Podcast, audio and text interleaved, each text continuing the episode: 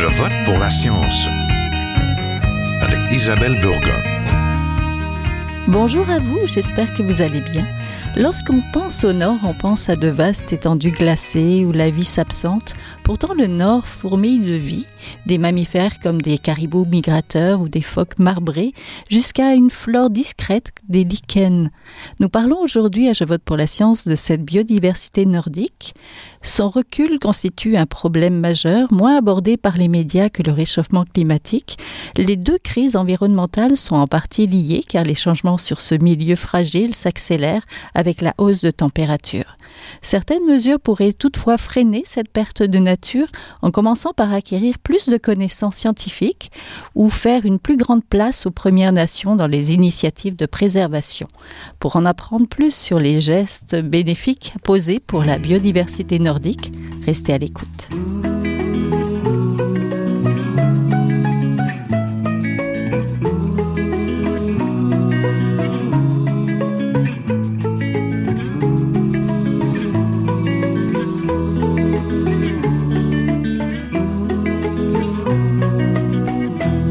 Aujourd'hui, à Je vote pour la science, nous voulons tourner notre regard vers le nord et plus particulièrement sur la fragile biodiversité nordique. Est-ce trop tard pour freiner sa détérioration? Et que pouvons-nous faire, que devons-nous faire? Nous allons voir ça avec nos invités. Pour en parler, je suis en compagnie d'Alain Branchot, biologiste, directeur général de la section Québec de la Société pour la nature et des parcs du Canada. Bonjour. Et bonjour. Je suis aussi en compagnie d'Alice Anne Simard, la directrice générale de Nature Québec. Bonjour. Bonjour. Et de Dominique Berthaud, qui est professeur-chercheur en biodiversité nordique à l'Université du Québec à Rimouski. Ça tombe bien. Il est aussi titulaire de la chaire de recherche du Canada en biodiversité nordique et fait partie du Centre d'études nordiques. Donc, euh, on l'a bien choisi. Bonjour. Bonjour. Donc, il y a quelques années, le gouvernement québécois parlait beaucoup de son plan Nord. Nous avons alors pris conscience de la fragilité de ce milieu arctique. Le réchauffement climatique le fragilise encore plus et menace la biodiversité sous bien des aspects. Pour commencer, j'aimerais connaître ce qui symbolise pour vous la biodiversité nordique et pourquoi peut-être elle est importante. professeur Berthaud, commençons avec vous. Oui, alors la biodiversité nordique, elle est d'abord c'est son unicité que je trouve remarquable, c'est-à-dire que euh, les organismes, les espèces ont dû inventer euh, toutes sortes de moyens pour vivre dans des conditions qui sont très difficiles avec des, étés courts, des hivers au contraire très longs, très froids, mais c'est surtout la, fraîcheur des étés souvent qui pose beaucoup de problèmes à, la vie. Et puis donc ça c'est ce qui est unique et ce qui fait sa richesse à l'échelle de toute la planète. Et puis c'est aussi une biodiversité quand même relativement épargnée pour l'instant, contrairement à ce que l'on observe dans beaucoup d'autres endroits, parce que la, la, densité humaine est assez faible. Alors, euh, donc c'est ça, son unicité et puis le fait qu'elle est relativement épargnée, pour moi, ce sont deux caractéristiques vraiment très importantes quand on pense à la biodiversité nordique. Madame Simard, est-ce que ce serait le caribou migrateur pour vous? Oui, c'est surtout que j'ai certain que j'ai un faible pour le caribou migrateur. Là, j'ai fait ma maîtrise en biologie sur ce sujet-là. Et euh, ce qu'on constate, c'est que bon, on, pensait pendant longtemps que le carnivinateur, euh, c'était des milliers, des dizaines de milliers de bêtes qui se trouvaient dans les troupeaux, puis c'était une, espèce encore peu affectée par les activités humaines. Euh, mais malheureusement, ce qu'on constate, c'est que cette espèce est en déclin et que finalement, ben, il y a beaucoup de perturbations anthropiques qui vont venir affecter sa survie. Alors, c'est un bon exemple, je trouve, de passe globalement avec la biodiversité dans le nord du Québec. Euh, on a l'impression que c'est une euh, ce sont des écosystèmes qui sont euh, presque pas touchés, intacts. On pense souvent qu'on pense au nord, des, des, vastes écosystèmes qui ont peu de perturbations, mais dans les faits, ce qu'on constate, c'est que non, les humains, on a déjà des impacts importants sur la biodiversité dans le nord. Et évidemment, ben, ça l'affecte à un point tel qu'il y a plusieurs espèces qui sont de plus en plus menacées. Monsieur Branchot, pour hmm. vous?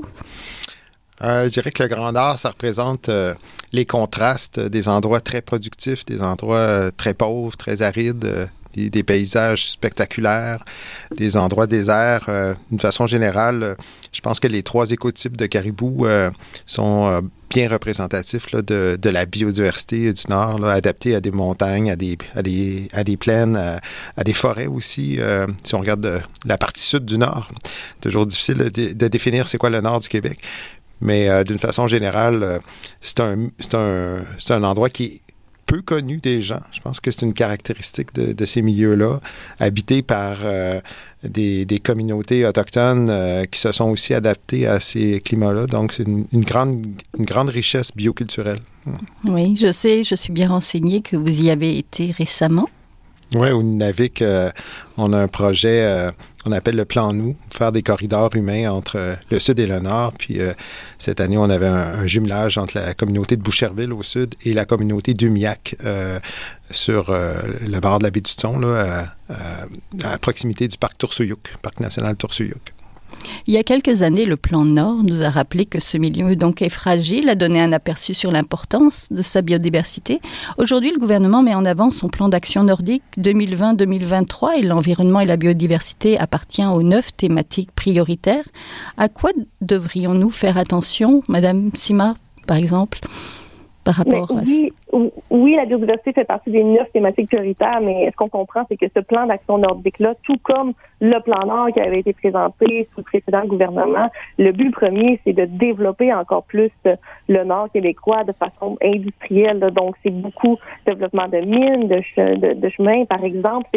C'est beaucoup un développement qui va venir nuire euh, à la biodiversité. Et si ça n'est pas couplé à des mesures de protection, notamment par la création d'aires protégées, ben, qu'on va voir, c'est une biodiversité qui décline de plus en plus. Donc, oui, ça fait partie des objectifs, mais on comprend euh, rapidement quand on regarde euh, finalement le contenu du plan euh, nordique que ben, c'est L'objectif premier, c'est d'avant tout développer, d'exploiter les ressources.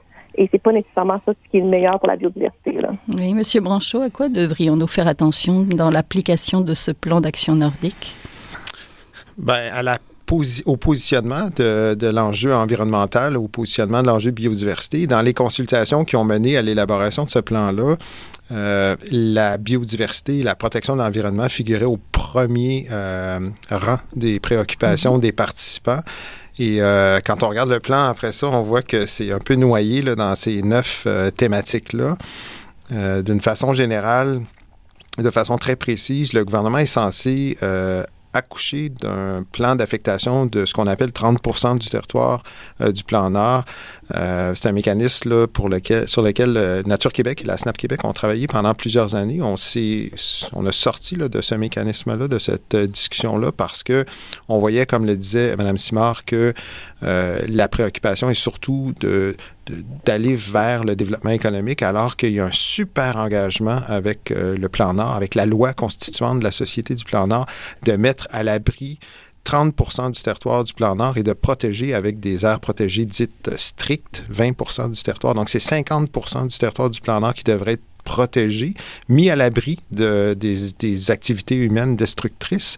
Et euh, en ce moment, on est très, très loin d'un mécanisme qui va répondre à ces impératifs-là, à cet objectif-là.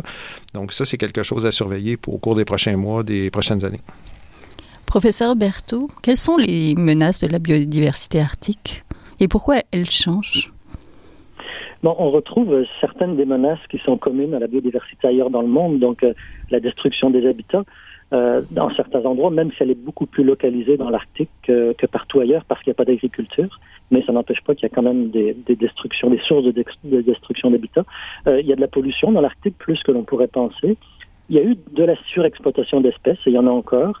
Et puis, on commence à voir des espèces exotiques invasives aussi qui s'implantent. Donc ça, ce sont des, sources de problèmes euh, que l'on retrouve dans l'Arctique et ailleurs. Mais évidemment, le changement du climat, maintenant, c'est probablement la perturbation qui domine et qui euh, est universelle. C'est-à-dire que même si on fait des aires protégées, le climat va changer, va continuer de changer. Et puis, euh, ça nous ramène à des questions beaucoup plus vastes qui touchent à la conservation de toute la biodiversité et même de notre planète en général. Oui, quelles vont être les conséquences des changements climatiques sur la biodiversité nordique selon vous? Alors, les conséquences sont vraiment très nombreuses parce que les environnements nordiques sont caractérisés par l'eau gelée, par la glace qui est vraiment omniprésente. Euh, la neige, c'est de, l'eau gelée. Euh, les glaciers, les, les banquets sur la mer, euh, la glace sur les rivières, sur les lacs, dans le sol, dans le pergélisol. Et, toute cette glace, évidemment, elle, a, tendance à fondre pendant une partie plus importante de l'été. Donc la saison enneigée diminue, euh, la, saison où la glace est présente diminue, et puis ça, ça, a beaucoup, beaucoup de conséquences sur toute la biodiversité. Euh, la productivité végétale aussi est en train de changer, c'est-à-dire que la croissance des plantes augmente. On voit des buissons qui s'implantent là où il n'y en avait pas. Euh, ça fait arriver des nouvelles espèces, ça fait en sorte que les, les habitats changent pour les espèces qui sont présentes. Et ça se passe aussi d'ailleurs en milieu euh, aquatique, hein, dans, dans, dans l'océan Arctique ou dans les, les mers euh, euh, des zones arctiques. Et puis il y a aussi l'acidification des eaux qui est en train de, de, monter très très vite. Alors tout ça, ça fait beaucoup beaucoup de conséquences du, du, réchauffement du climat. Puis en parallèle, on voit aussi une acidification des eaux, c'est-à-dire que le, le CO2 qu'on rejette dans l'atmosphère réchauffe le climat, mais il y en a une partie aussi qui se dissout dans l'eau, qui acidifie les eaux, et on voit déjà des changements. Le, autant euh, le réchauffement du climat que l'acidification sont amplifiés dans les écosystèmes nordiques par rapport à ce que l'on retrouve ailleurs. Donc, on, a des gros problèmes en train d'émerger et qui vont s'amplifier et très, très rapidement. Et ces, ces problèmes liés au réchauffement du climat vont peu à peu dominer presque tous les autres problèmes. Oui, ça annonce pas bien. Madame Simard, le caribou migrateur, est-ce que lui va subir, je suppose aussi, euh, les changements climatiques? Oui, évidemment. Donc, euh, c'est une espèce là, qui migre euh, sur des plusieurs euh, milliers de, de, de, centaines de kilomètres là, finalement là, pour euh, mettre bas euh, l'été. Euh, et c'est une espèce qui est déjà affectée, oui, un peu par les changements climatiques, notamment bon par les, les, les, prédateurs qui vont pouvoir monter de plus en plus vers le nord et aller s'attaquer aux jeunes femmes, par exemple. Il va avoir, il peut avoir plus de parasites aussi qui se retrouvent dans le caribou finalement, qui va venir affecter sa survie. plusieurs éléments. Donc, et, et ça fait partie des facteurs qui affectent présentement l'espèce en tant que telle. Et à un point tel que, au final, même récemment, en 2017, le euh, comité sur la situation des espèces en péril du Canada euh, recommandait que le caribou migrateur de l'Est, qu'on appelle, donc ce qu'on retrouve au Québec, soit euh, désigné comme en voie de disparition. même l'année dernière, on avait le ministère euh, des forêts de la faune et des parcs qui mentionnait être en train d'évaluer la situation du carbonateur et voir s'il pourrait pas lui accorder un statut d'espèce menacée ou vulnérable, par exemple.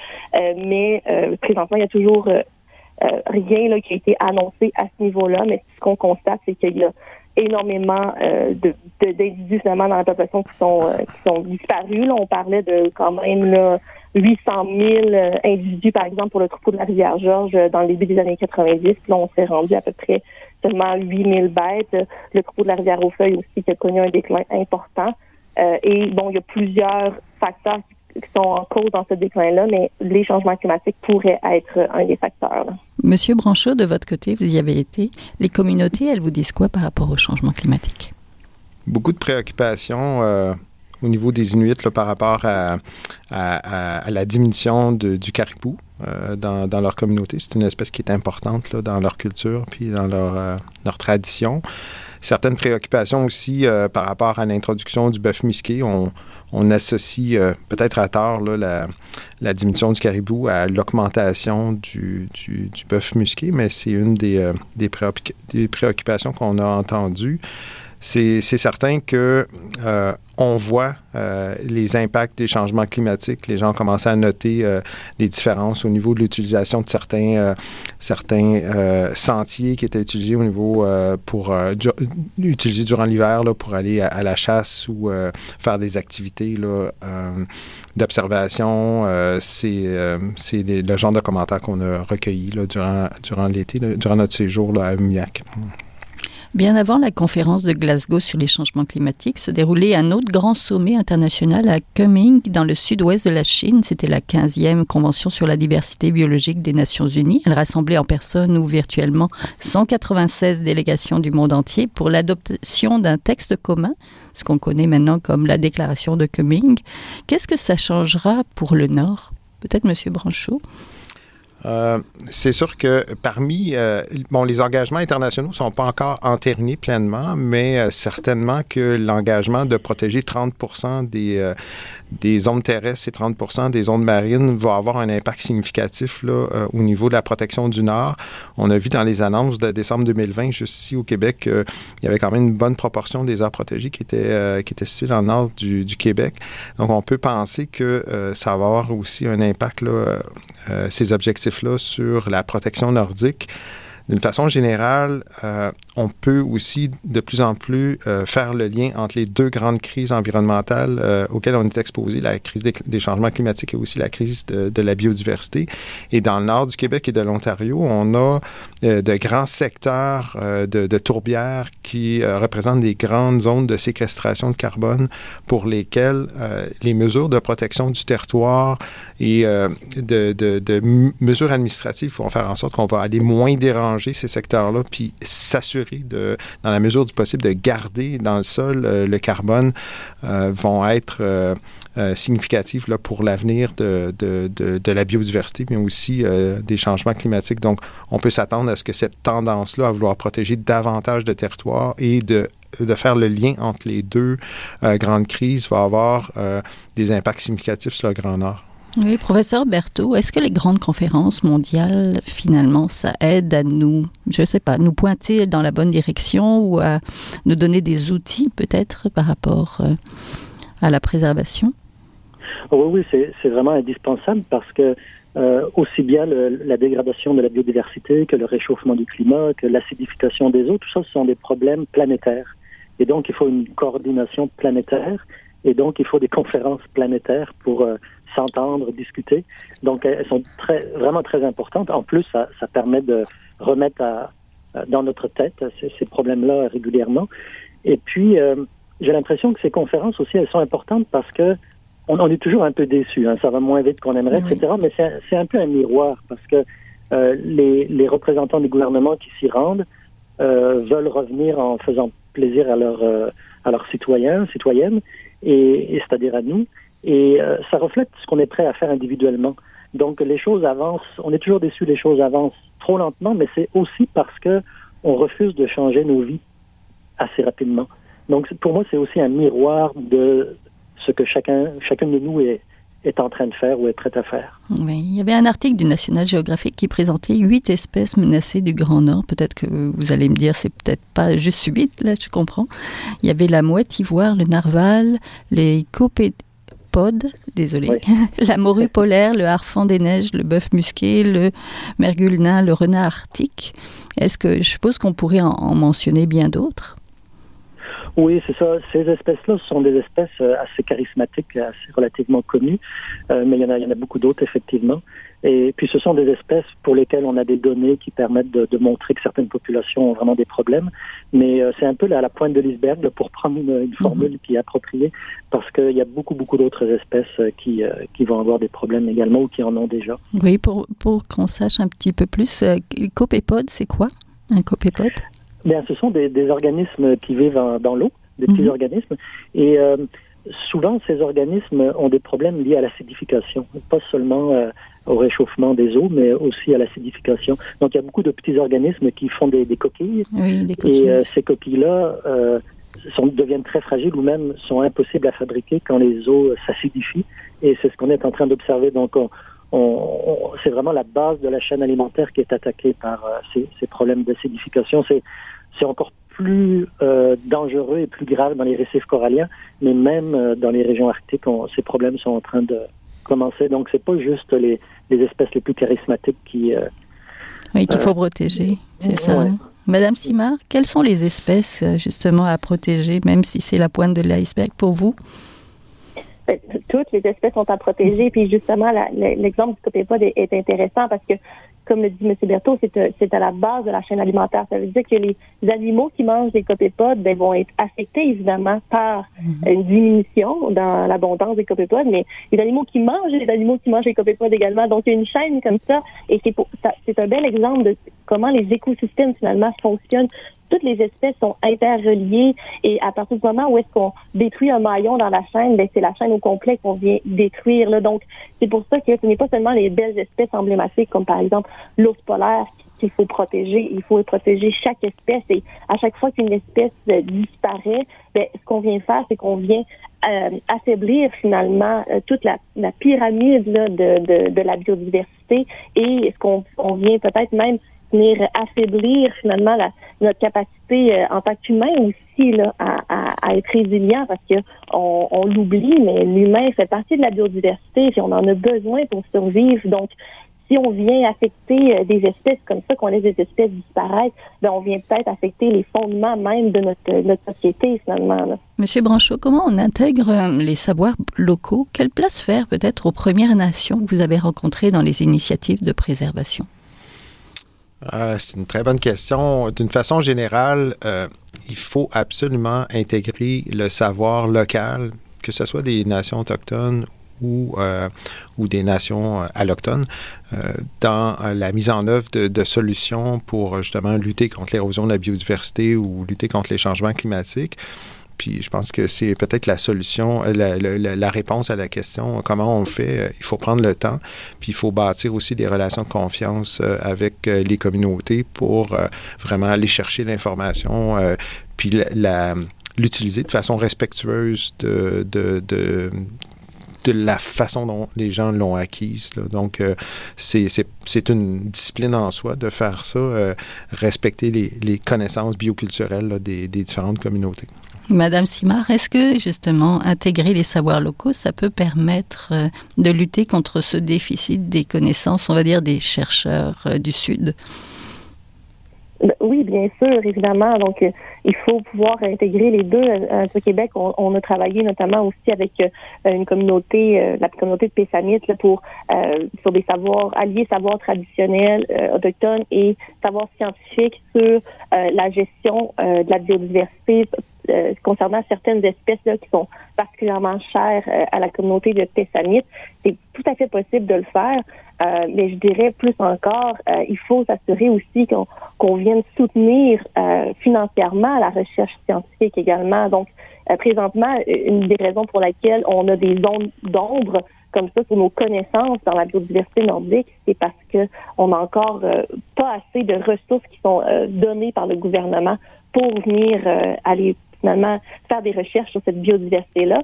Et même au niveau des espèces menacées en général au Québec, on a finalement un, sous-financement euh, pour l'acquisition de connaissances, ce qui, qui traduit par le fait que ben on a peu d'espèces qui ont été désignées dans les dernières années et surtout peu d'espèces de la faune qui ont été désignées dans les dernières années comme étant vulnérables euh, ou menacées euh, parce qu'on manque de ressources pour, mener à bien les recherches.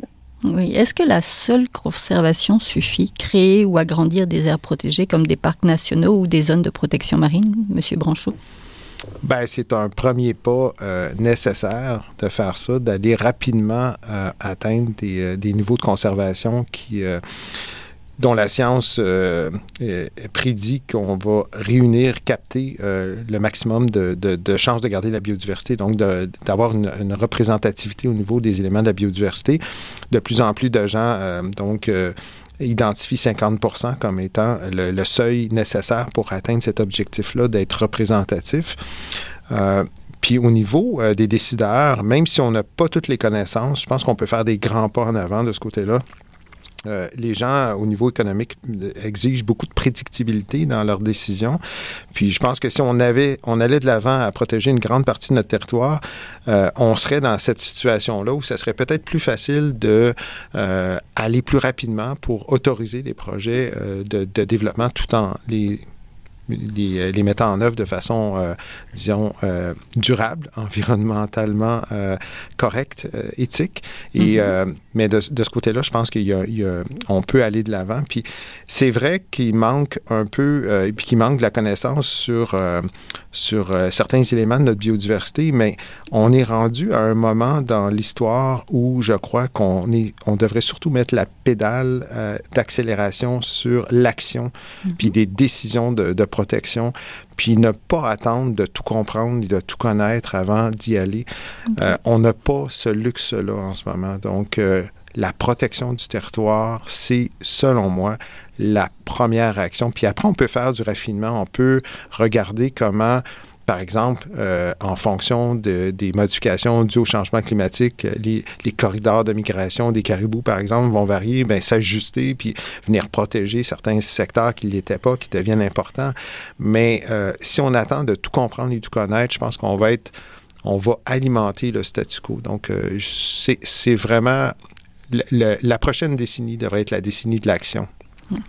Professeur Berthaud, vous êtes euh, l'auteur principal et le coordinateur de l'ouvrage Changement climatique et biodiversité du Québec vers un patrimoine naturel. Ça, c'était aux presses de l'Université du Québec. Est-ce qu'il y avait des pistes de solutions dans ce livre-là qui seraient à mettre en place maintenant? Bon, on commence toujours par l'atténuation. Il faut absolument limiter euh, l'ampleur du réchauffement du climat. Puis ensuite, euh, il faut s'adapter à ce que l'on ne peut pas éviter.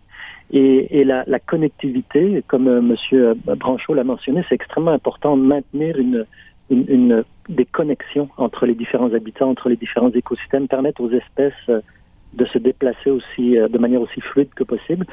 C'est extrêmement important. Les aires protégées aussi, euh, Madame Simard, Monsieur Branchot en ont parlé, c'est extrêmement important. C'est un pilier très très important. Et puis après, il faut limiter les principales euh, sources de problèmes qui sont toujours les mêmes. C'est un peu le, le quartet endiablé, là, la destruction des habitats, la pollution, la surexploitation et puis les espèces envahissantes. Il faut jouer sur tous ces tableaux en même temps et euh, les actions peuvent dépendre des, des situations euh, euh, spécifiques, mais euh, d'une façon générale, euh, protéger les habitats, c'est toujours, toujours la, la première pierre à la conservation. La solution euh, passe par un changement de comportement, un changement de mode de vie, puis euh, euh, une sensibilisation des gens par rapport à, cet enjeu-là de, notre mode de vie insoutenable en ce moment. Donc, de ce côté-là, c'est vraiment euh, ici euh, une responsabilité euh, personnelle, mais aussi une responsabilité collective. Ce, ce, ce, ne sont pas les individus qui vont pouvoir changer ce, ce modèle économique-là. Ça va prendre une, une, concertation internationale, puis c'est peut-être vers ça qu'on devrait aller dans une prochaine conférence des partis, mm -hmm. discuter vraiment du modèle économique, puis peut-être exclusivement du modèle économique. Entendu. Et comme on est en 2022, au tout début de l'année, on a encore les résolutions, les bonnes résolutions en tête. Donc, on va peut-être garder un, un, petit peu ça en tête aussi, essayer de, de penser un peu plus à l'avenir euh, et à la préservation et de la biodiversité, mais aussi euh, de tout notre monde à nous et de nos choix. Merci beaucoup. Donc, on était en compagnie d'Alain Branchot, vous venez de l'entendre, le directeur général de la section Québec de la Société pour la Nature et les Parcs du Canada, en compagnie aussi d'Alice Anne Simard, la directrice générale de Nature Québec, et de Dominique Berthaud, qui est lui titulaire de la chaire de recherche du Canada en biodiversité nordique.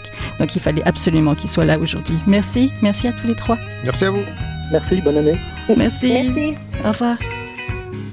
Voilà, c'est tout pour cette semaine. À la régie, Daniel Fortin, à la recherche, Fanny Robarcher, à la réalisation et au micro, Isabelle Burguin. Je vote pour la science, c'est une production de l'agence Science Presse avec Radio VM. Nous avons des rediffusions. Vous pouvez les écouter tout au long de la semaine ou sur le site de l'agence Science Presse. J'espère que vous avez aimé cette émission. Si c'est le cas, partagez-la sur Facebook, Twitter et tous les autres réseaux sociaux. En attendant, bonne semaine. Portez-vous bien. Jiahua est un chercheur typique